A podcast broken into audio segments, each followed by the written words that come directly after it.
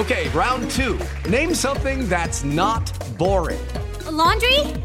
Ooh, a book club. Computer solitaire, huh? Ah, oh, sorry, we were looking for Chumba Casino.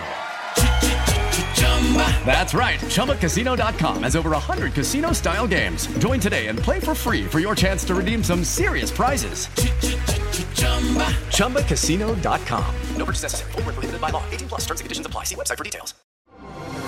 Así sucede con Carlos Martín Huerta Macías. En este podcast recibirás la información más relevante. Un servicio de Asir Noticias. Y este es el resumen de noticias. Al menos 8 de cada 10 personas han experimentado depresión ansiedad en, este, en estas fechas y este padecimiento está afectando su rendimiento laboral y la convivencia de la familia. Así lo explica la UPAEP. Hay que atenderse si se sienten mal o tristes o si usted ve a un familiar que pues no está en su mejor momento y que lo ve, que no quiere salir o que está triste, hay que ayudarlo para que vaya con un especialista. Emite alerta especial a Conagua por el Frente Frío número 20 en 24 estados del país, incluyendo a Puebla. Las reservaciones para la cena de Año Nuevo en los restaurantes afiliados a la PRESAC ya van de entre el 50 y 55%. Pues mira, yo creo que andamos entre un 50, 55%. Esperemos que estos días que faltan repunte y el día de día pues se llenen porque sí anda bajo, ¿no? Digamos que diera un repunte en ventas hasta un 30, 40%. Pues estamos esperando que pues, se dé, ¿no? Alista la Secretaría de Cultura la expoventa Juguete Artesanal Poblano del 4 al 8 de enero, en donde se podrán adquirir trompos, valeros, carritos y aviones, todo para los pequeños. También le doy a conocer que ubican a Cholula y Puebla Capital entre los primeros destinos nacionales para viajar en el 2023, según el informe anual de predicciones de viajes de la plataforma booking.com. También le comento que el gobernador Sergio Salomón Céspedes sostuvo una reunión con alcaldes de diferentes municipios para para dar seguimiento a la agenda de trabajo, preparándose ya eh, para el 2023. Y al cierre de noviembre, el estado de Puebla registró una tasa de desempleo del 3.5% según datos del INEGI.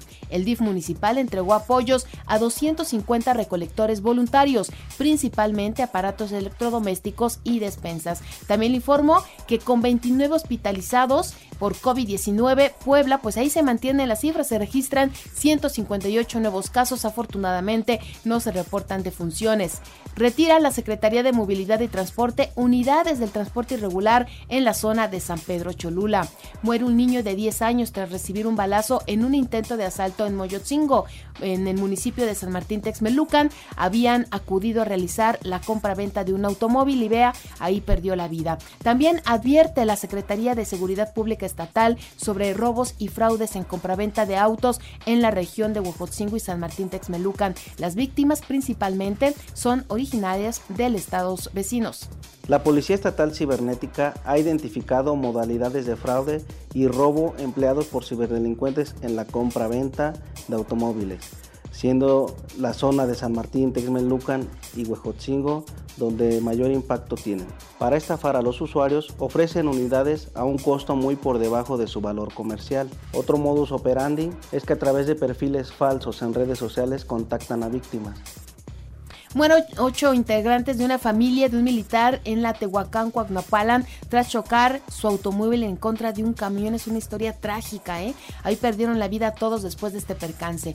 Localizan a dos hombres sin vida entre Coutinchán y Tepeaca. Presentan huellas de tortura y también el tiro de gracia. Dos motociclistas finalmente perdieron la vida en accidentes, uno sobre la recta Cholula y otro en el periférico. En uno de los casos, la motocicleta quedó partida en dos. Captura la policía estatal a dos presuntos vendedores de droga en la colonia Hidalgo tenía 50 dosis de sustancias en su poder. También le informo que Puebla tiene un nuevo tablero político y este será aprovechado por el PRD para recuperar su lugar en la competencia electoral, así lo dice Carlos Martínez.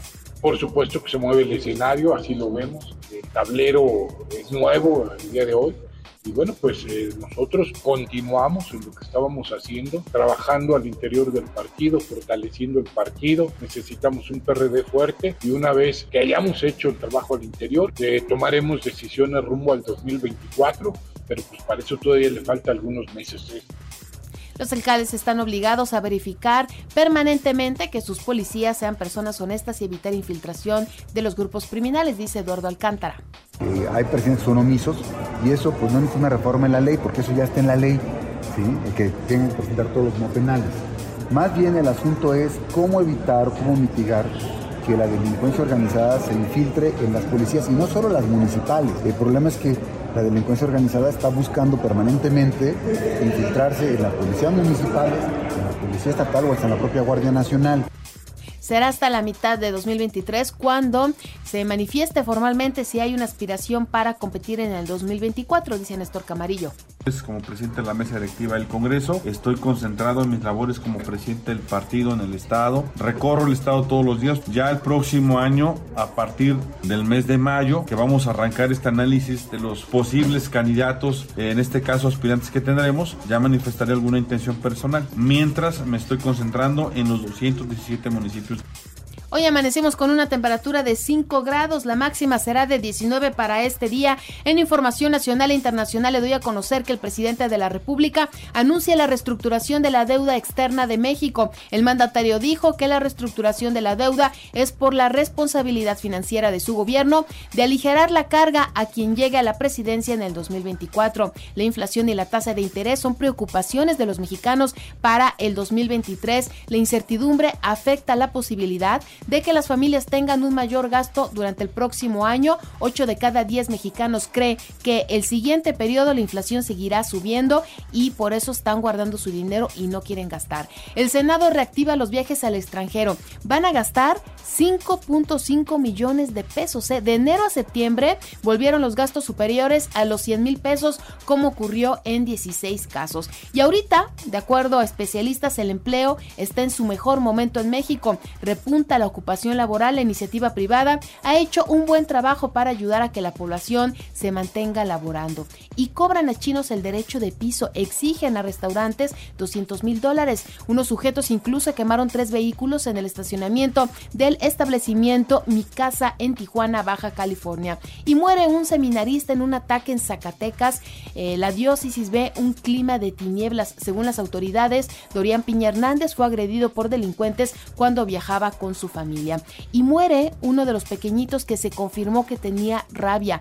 Eh, su hermana sigue grave y esperan resultados del INDRE para saber qué es lo que pasa. La tercera menor de edad que fue mordida por un murciélago eh, convalece favorablemente, informaron servicios de salud allá en la zona de Oaxaca. Y capturan el Bucanas, era el objetivo prioritario. Al detenido se le vincula con el abandono de un cuerpo de una persona asesinada afuera del centro preventivo de readaptación social Juan Fernández de Salvarrán, ubicado en San Pedro Barrientos, en Tlalnepantla. También le comento que por amistad del presidente López Obrador sugiere a Biden aterrizar en el AIFA. El mandatario mexicano reconoció que la petición para que aterrice a este lugar eh, pues no sería un tema de logística sino político. Y reprueban en Perú la injerencia de México. El Pleno del Legislativo del Congreso peruano aprobó una moción de orden del día a través de la cual se expresa el rechazo a la injerencia de los presidentes de México y de Colombia. Y empeora la salud de Benedicto XVI y también piden orar por él. El Papa emérito, quien renunció